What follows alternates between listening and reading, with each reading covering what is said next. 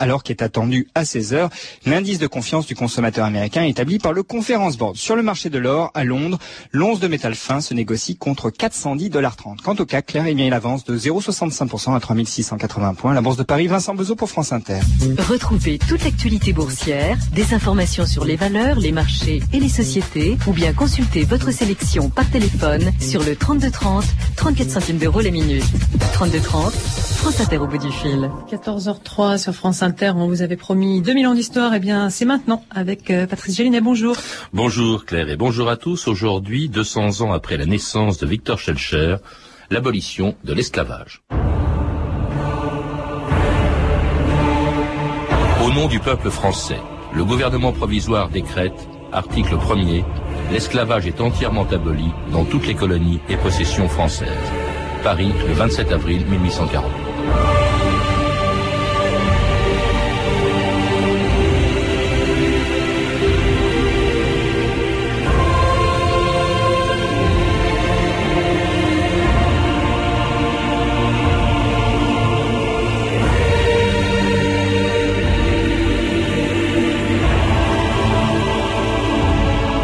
2000 ans d'histoire.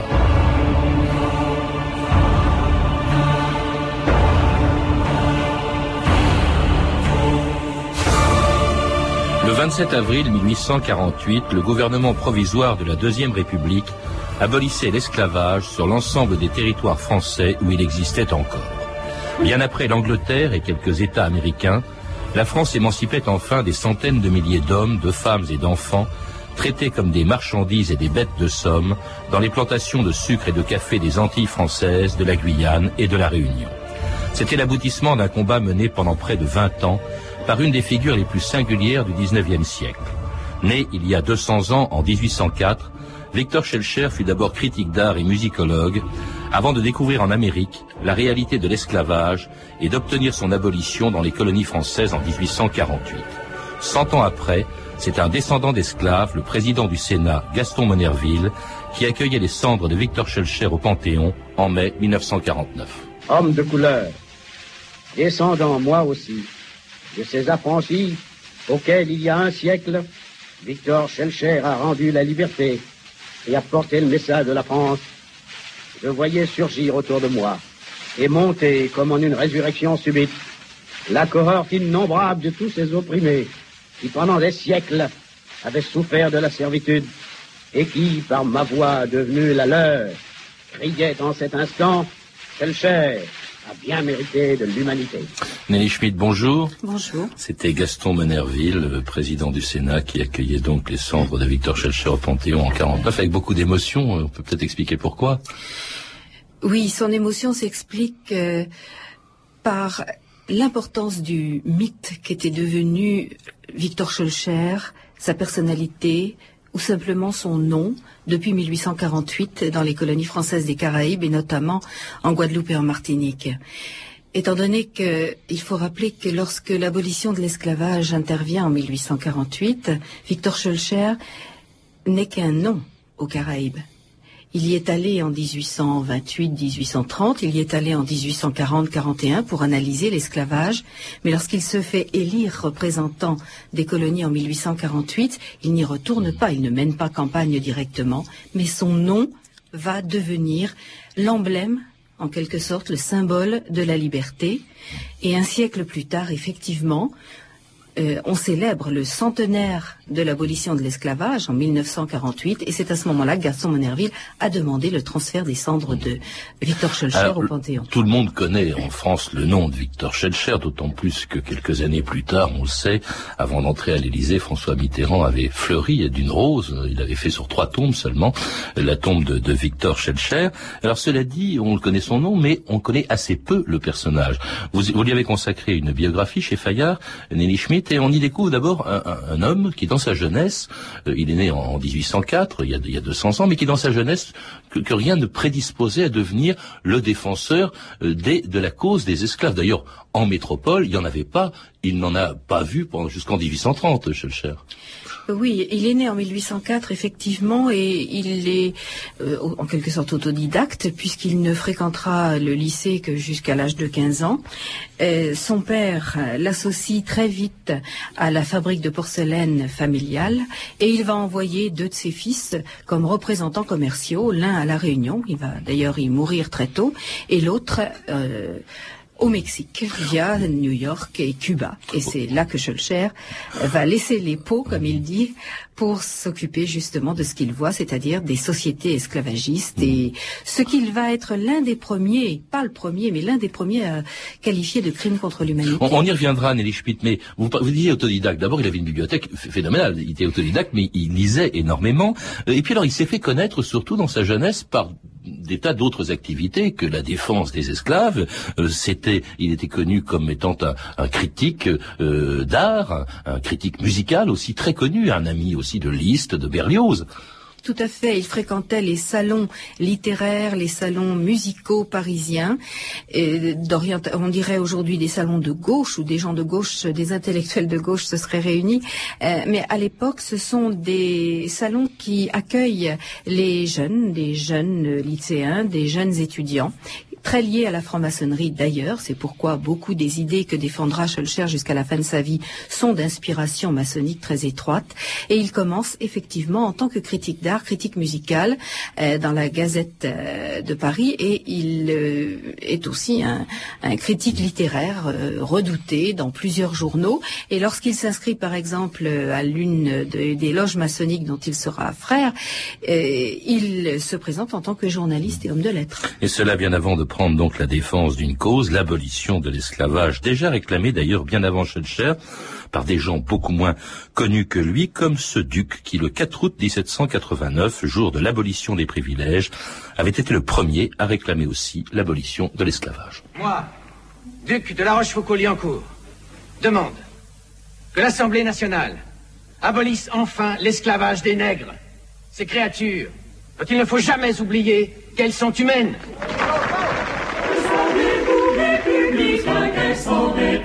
Sang du nez, elles sont parmi les humains, passage d'éclair des intègres, qui était esclave en naissant punitivement pour un seul geste. On vendait jusqu'à son enfant le sucre était qu'un de son sang, de son sang. Daignez m'épargner tout le reste.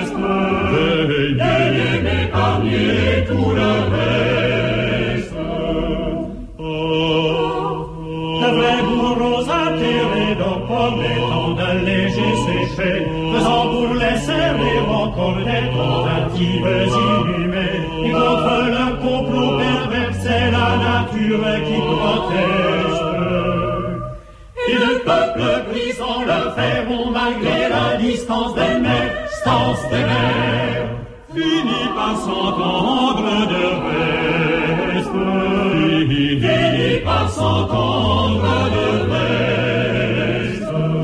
Écoutez France Inter 2000 ans d'histoire aujourd'hui, Victor Schellcher et l'abolition de l'esclavage et cette chanson, La liberté des nègres, qui date de 1794, l'année où la France d'ailleurs avait déjà aboli l'esclavage pour la première fois. En fait, Victor Schellcher n'est ni le premier à s'indigner contre l'esclavage, ni même à obtenir son abolition. Ça avait déjà été fait en 1794 pendant la Révolution, Nelly Schmidt.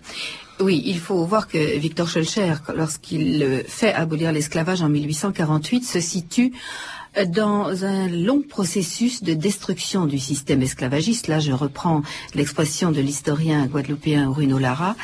Ce long processus de destruction de l'esclavage a commencé en 1791 à Saint-Domingue, qui est une très riche colonie française aux Caraïbes, mais où les esclaves se sont révoltés et où ils ont imposé en 1793 l'abolition de l'esclavage sur place qu'entérine la Convention en février 1794 avec Toussaint l'ouverture mm. qui va être déporté euh, au fort de Joux où il va mourir d'ailleurs dès juillet 1802.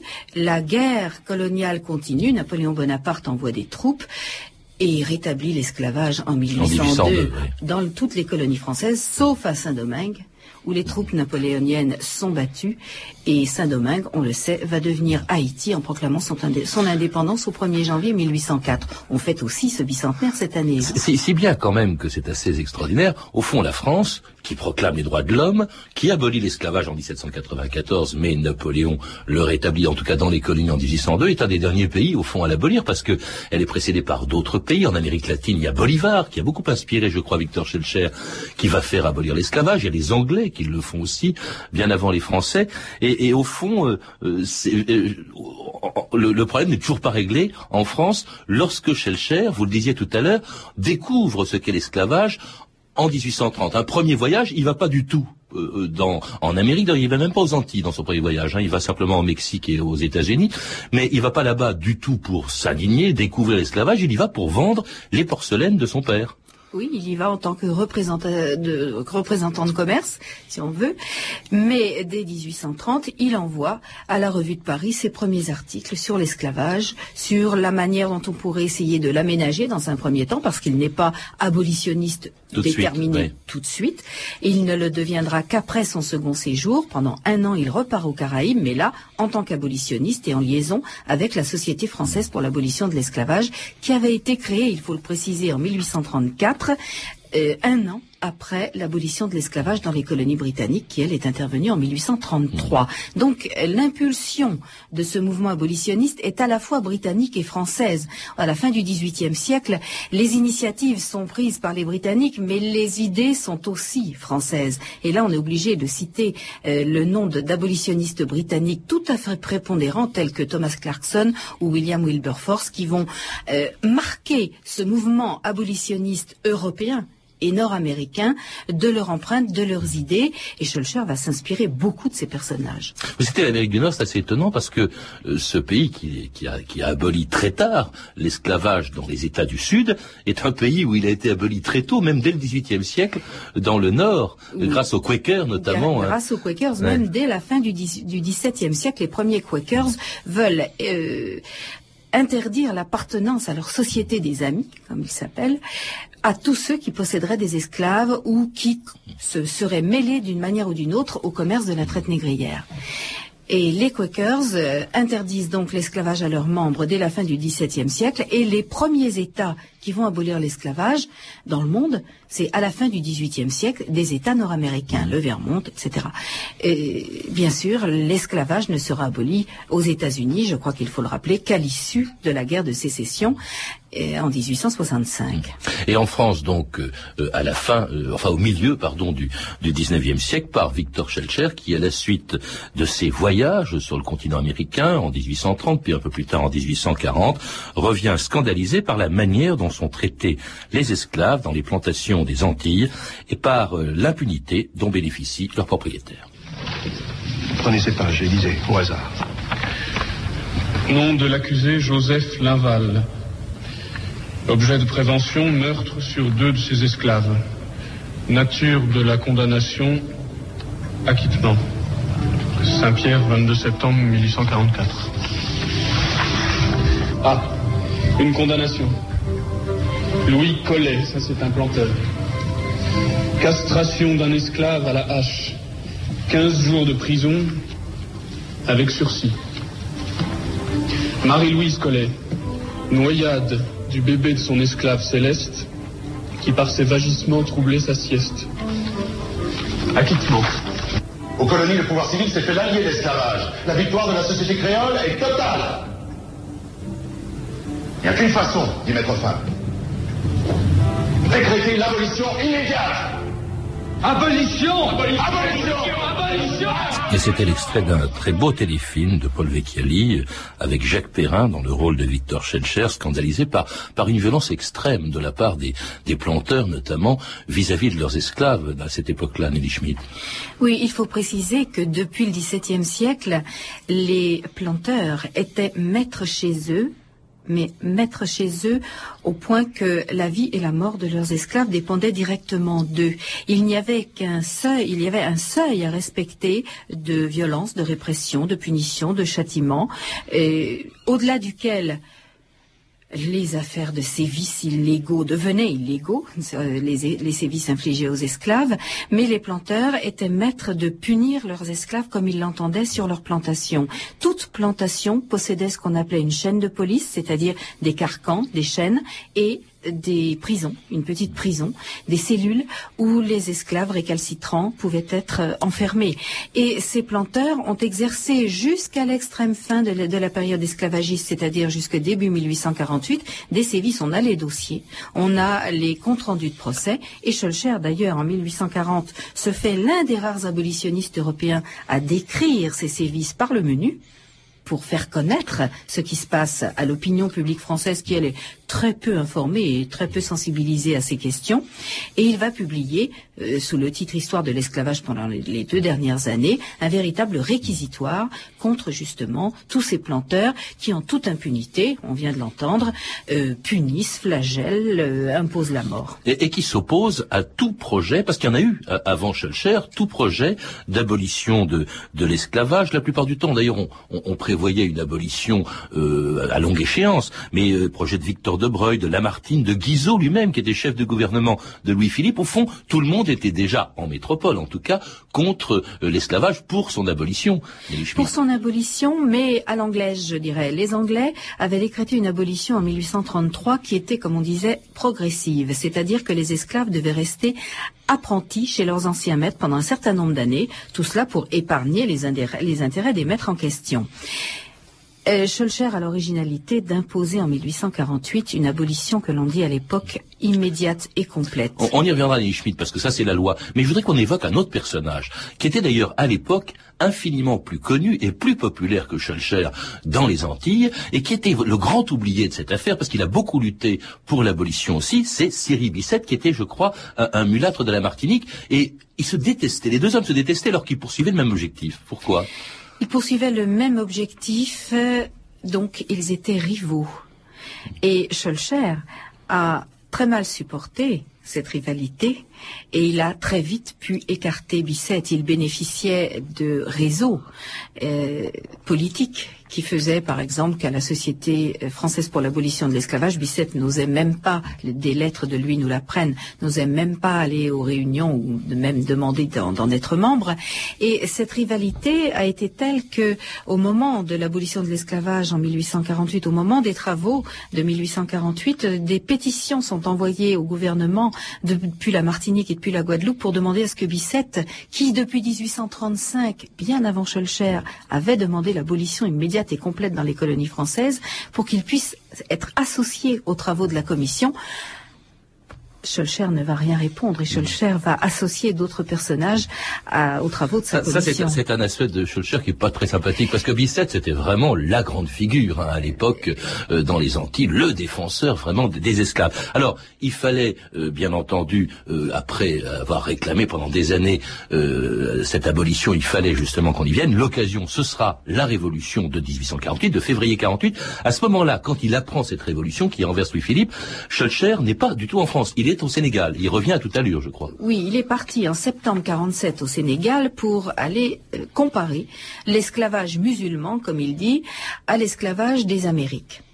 Il rentre, il est en cours de, route en janvier 1847 et lorsqu'il en janvier 1848 pardon et lorsqu'il arrive à Paris, on lui dit mais François Arago, le nouveau ministre de la Marine, a besoin de vous, vous appelle, il y va tout de suite dès le premier jour de son arrivée et là il euh, fait en quelque sorte euh, amende honorable. Il n'était pas là au moment où la révolution de février a éclaté, mais il va se rattraper. Il est nommé président de la commission d'abolition de l'esclavage et il va justement présider cette commission qui, dès le 27 avril, va rendre au gouvernement provisoire euh, compte, un, compte très très précis de ses travaux et va préparer le texte du décret d'abolition. Il réclame en tout cas tout de suite ce dont il avait rêvé et ce pourquoi il s'était battu pendant 20 ans.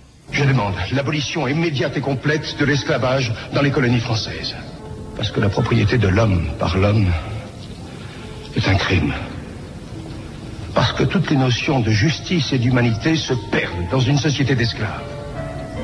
Parce que l'affranchissement des nègres français entraînera l'émancipation de toute la race noire. Messieurs, à vous de décider. Le monde entier a les yeux fixés sur vous. Monsieur Schulcher, je vous remercie. Au nom du peuple français, le gouvernement provisoire de la République, considérant que nulle terre française ne peut porter d'esclaves, décrète. Une commission est instituée auprès du ministre de la Marine et des colonies pour préparer, sous le plus bref délai, l'acte d'émancipation immédiate dans toutes les colonies. Paris, le 4 mars 1848. Le 4 mars, donc, le principe de l'abolition euh, est accepté par le gouvernement provisoire, dans lequel Schellcher entre, vous le disiez, comme sous-secrétaire d'État euh, aux colonies, et, le décret d'abolition, donc, a été signé euh, quelques jours plus tard, le 27 avril 1848. Il fallait prendre du temps parce qu'il fallait préparer ce, ce bouleversement qu'a pu être, évidemment, dans les colonies françaises, l'abolition de l'esclavage. Comment s'est passé pratiquement l'application de ce décret d'abolition? Cette application a été très chaotique. En Guyane et à La Réunion, il était prévu de toute façon que deux mois devaient s'écouler entre l'arrivée du décret sur place et sa promulgation. Tout cela pour permettre la fin des récoltes de canne à sucre qui étaient partout en cours à cette époque. En Guadeloupe et en Martinique, par contre, ça s'est passé différemment. Il y a eu une tension telle, il y avait une tension telle, une tension sociale qui a fait que des événements tout à fait euh, révolutionnaires se sont passés en Martinique le 22 mai. Les 22 et 23 mai, le gouverneur de la Martinique a été obligé, sans attendre l'arrivée du décret, de proclamer l'abolition de l'esclavage le 23 mai. Et le 27 mai, quatre jours plus tard, le gouverneur de la Guadeloupe a dû en faire autant. Des attroupements d'esclaves en Guadeloupe avaient lieu sur toute la colonie. Il fallait prendre une mesure pour maintenir l'ordre, maintenir leur travail sur les plantations. Donc, les représentants, les délégués du gouvernement provisoire arrivent début juin en Guadeloupe et en Martinique, dans des îles où l'esclavage a déjà été aboli. et où se produisent aussi conséquences logiques et du rétablissement du suffrage universel par la Deuxième République et de l'abolition de l'esclavage, le suffrage, le droit de vote est étendu aux esclaves, hommes, hein, il ne faut pas oublier que les Suffrage femmes... universel masculin, Masculin oui. uniquement. Mais en tout cas, voilà que ce qu'on appelle les nouveaux libres, hein, c'est ça, les, les esclaves libérés par le décret de Victor Schellcher se mettent à voter, Euh, il désigne des députés, Victor Schellcher lui-même est élu, Bicêtre aussi d'ailleurs, hein, il y a eu plusieurs députés, il y a eu, il y a eu un conflit entre les deux, je crois que Schellcher donc est, est l'élu de la Martinique, et puis ça a duré peu de temps, il démissionne euh, de ses fonctions de ministre et surtout en 1851, eh bien avant même que soit achevé son, travail, il part en exil parce que Napoléon III, enfin Louis-Napoléon Bonaparte, futur Napoléon III, fait un coup d'État qui va l'envoyer en exil pendant 18 ans. Il part d'abord en Belgique, puis en Angleterre. Euh, Nelly Schmidt, ça aussi c'est un aspect peu connu de la vie de cet homme qui était encore jeune hein, quand, quand le décret est voté en 1851, qui va passer 18 ans en Angleterre. Oui, qui va être obligé au moment où il s'attend à poursuivre une carrière parlementaire, voire euh, à obtenir un poste ministériel. Il est obligé de tout quitter en l'espace d'une nuit. Il entre dans la clandestinité le 3 décembre 1851 et fin décembre, il quitte la France par la Suisse, par l'Allemagne. Il remonte jusqu'à Bruxelles et au bout de quelques semaines, il est obligé de partir euh, pour l'Angleterre où il va devenir l'un des grands amis de Victor Hugo jusqu'à la fin de sa vie. Victor Hugo qu'il allait eu- voir à Jersey. enfin. Voilà, après avoir eu quelques doutes sur les engagements républicains Victor Hugo, qui n'était pas républicain avant 1848, et ils vont devenir très amis et résister en quelque sorte ensemble à la pression politique que subissent tous les proscrits, tous les exilés. Et notamment très courageusement, il refuse, comme Victor Hugo en 1859, l'amnistie que propose Napoléon III. Il ne rentre pas en France tant que le Second Empire euh, reste en place et il va rentrer donc en 1871, euh, 18 ans après son départ en exil. On l'a, on l'a pas oublié, hein, il redevient député, sénateur de, de- des Antilles. Et là, il va continuer aussi à se battre. Il est, il est beaucoup plus âgé. euh, et- mais alors, avec des positions bizarres, par exemple, il va défendre l'empire colonial français.